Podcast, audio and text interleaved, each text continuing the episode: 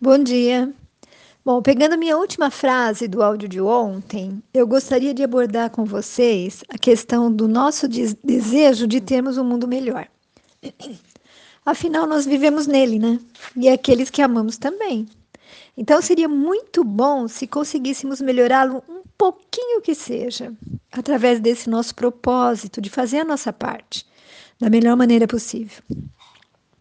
Na verdade, nós deveríamos fazer mais do que se espera que façamos. E eu tenho me perguntado como é que será esse mundo pós-pandemia. Será que aprenderemos as lições que deveríamos aprender? O ser humano será mais valorizado e suas relações também? Ou, passado algum tempo de vida normal outra vez, já nos esqueceremos de tudo e voltaremos a ser os mesmos de antes? Essa é uma pergunta que realmente me preocupa. Conta-se que 91 anos atrás, em uma pequena cidade baiana, Dona Ana Alves, aos 44 anos, bateu às portas do único médico das redondezas. Ela estava preocupada com o que ela achava ser uma barriga d'água. E durante a consulta, o médico lhe diz: Dona Ana, como é que a senhora deixou que isso acontecesse na sua idade? Isso não é barriga d'água, a senhora está grávida. Bom, meus amigos, hoje uma gravidez aos 44 anos não apresenta tantos riscos, mas imagine isso em 1926. E o médico lembrou-se das dificuldades financeiras que a família atravessava, que ela já era mãe de 12 filhos, e sugeriu a possibilidade de um aborto. Ela se horroriza e diz: Que que é isso, doutor? Imagina! Francisco, Francisco era o marido dela. Francisco está trabalhando bastante, nada vai nos faltar. E o médico insiste. Dona Ana, além de vocês não poderem criar essa criança, sua gestação será difícil, há riscos da senhora morrer no parto. Além do que, a chance de que essa criança nasça com um defeito congênito é muito alta. E ela diz: matar meu filho? Nunca. Não acho certo, doutor. Antes morrer do que matar. E ela leva a gestação em frente, até o fim. E o médico acertou quanto à dificuldade daquela gestação e daquele parto, mas o menino vingou. E no dia 5 de maio, coincidentemente, gente, hoje, mas isso em 1927, Divaldo Franco nascia em casa, na cidade baiana da Feira de Santana.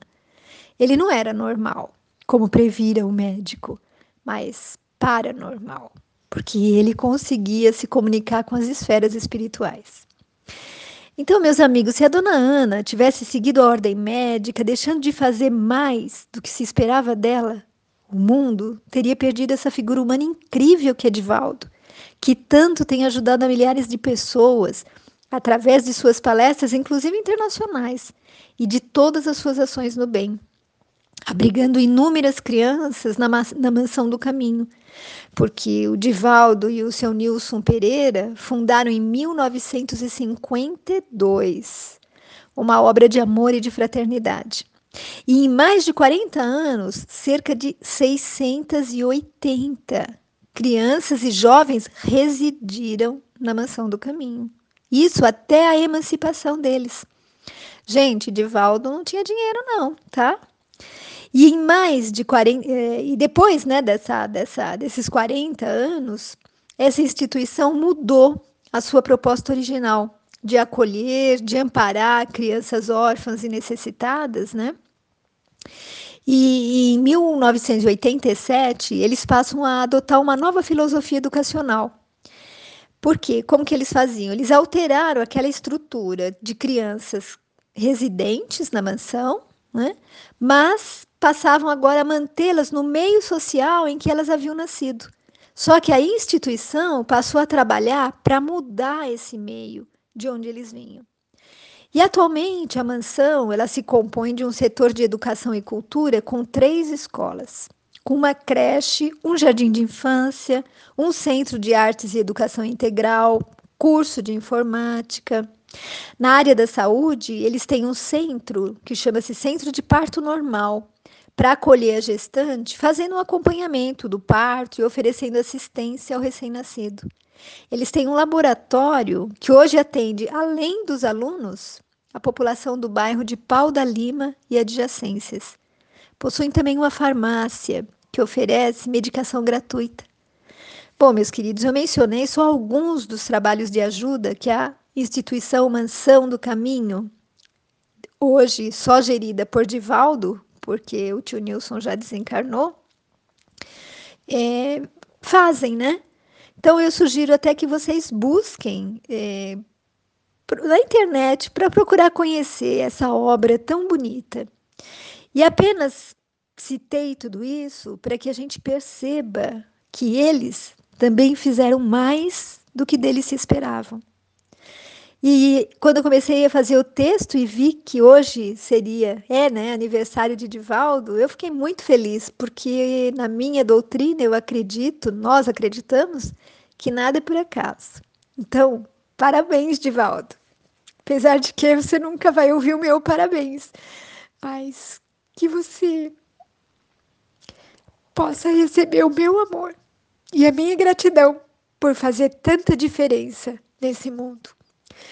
Bom, então, Divaldo e tio Nilson, assim como a dona, dona Ana, eles foram além do medo, do provável, do, do impossível.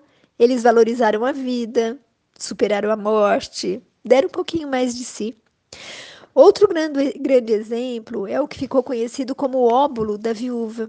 E estando Jesus assentado de frente, de onde era o gasofilácio, observava ele de que modo colocava ali o povo o dinheiro.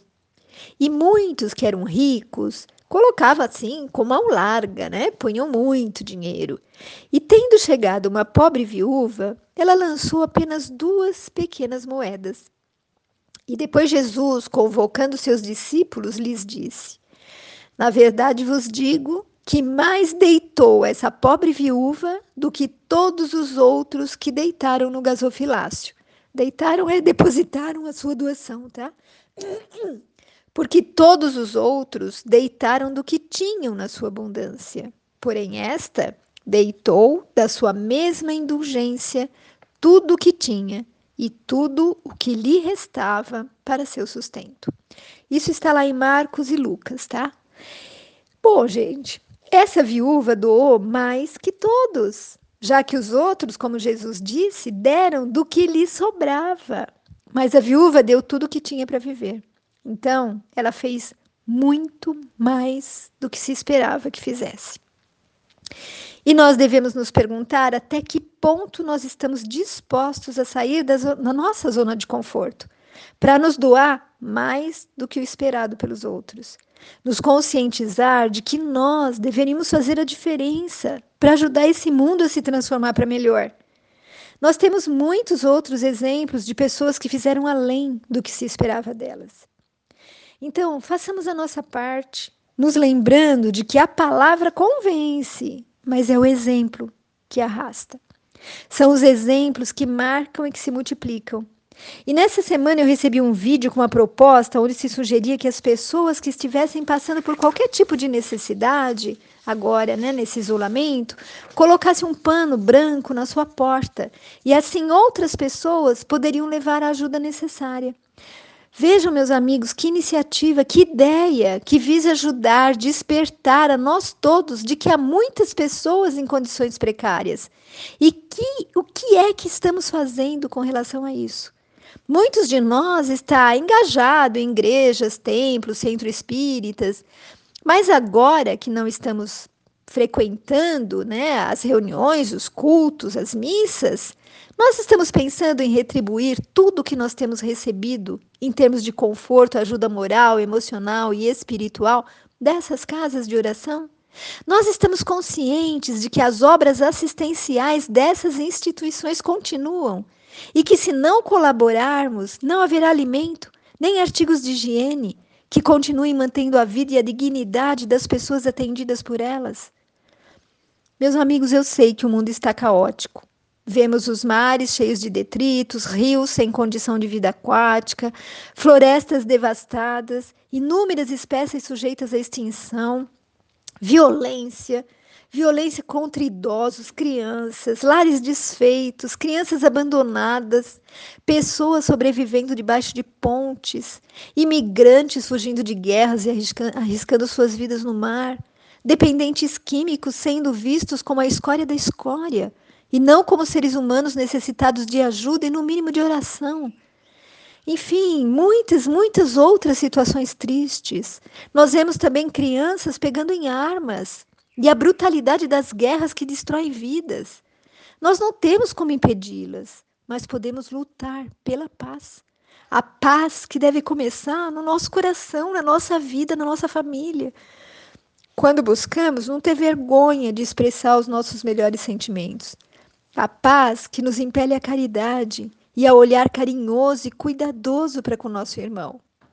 Não há maior e melhor forma de se contrapor à guerra e a todos os infortúnios que eu citei do que exercitando o amor. Como sempre dizemos, nas mãos dos jovens e crianças está o futuro do mundo. Que possamos educá-los pelo nosso exemplo sob o Evangelho de Jesus, fazendo com que vivenciem esse amor pela humanidade. Você quer um mundo melhor? Então é só fazer mais do que se espera de você. Sonho que se sonha sozinho é somente um sonho. Mas sonho que se sonha junto se torna realidade. Não sei quem é o autor, mas é verdadeiro. Lembremos-nos de que juntos podemos construir um mundo melhor para todos. Meus amigos, o mundo precisa de pessoas como vocês. Fique com Deus. Beijos de quem se preocupa com você.